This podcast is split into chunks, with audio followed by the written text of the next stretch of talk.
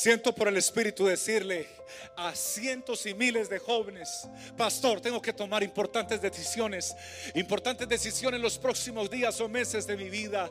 Estoy inseguro, no sé qué hacer. ¿Me, me puede dar una recomendación? Por supuesto que sí. La intimidad con Dios trae seguridad. Y si hay algo delicioso en la vida es sentirse seguro.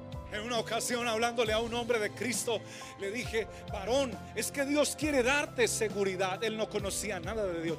Dios quiere darte seguridad. Por ejemplo, eh, tú, tú, eres casado. Sí, claro. ¿Y, sabes dónde está tu esposa en este momento? Dice, no. Y cuando le dije, ¿sabes dónde está tu esposa? Dice, no. Vi que se preocupó.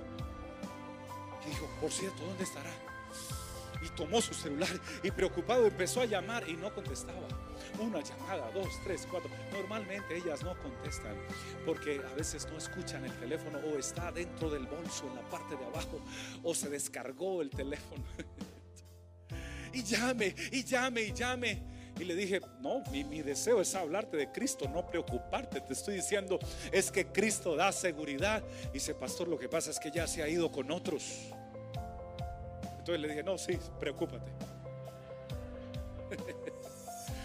Porque, porque hermanos, pero el que está en Cristo y el que está en intimidad, cuando hay un esposo en intimidad con Dios y una esposa en intimidad con Dios, hermano, no hay preocupación. Yo no vivo preocupada, preocupado por mi esposa, ni mi esposa vive preocupada por mí. ¿Dónde está? Ella sabe yo dónde estoy entonces siempre.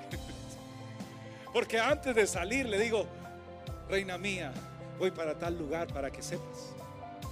Y ella también antes de moverse me dice, amor de mi vida, voy para tal lugar. Ya, oh, está bien.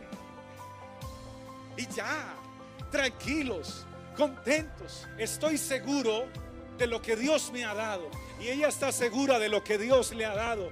Porque estamos en intimidad con Dios. Pero cuando no hay intimidad con Dios, no hay seguridad ni de matrimonio, ni de familia, ni de trabajo, ni de proyectos, ni de circunstancias. No hay seguridad de nada.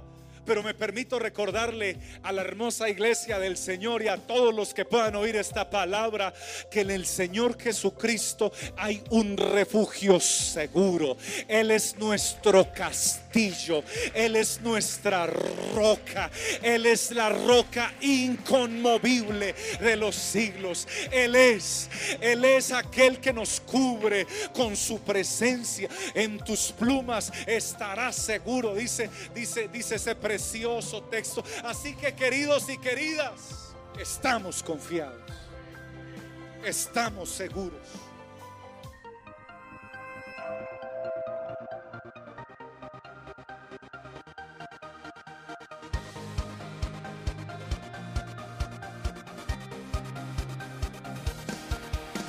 Es tiempo de vivir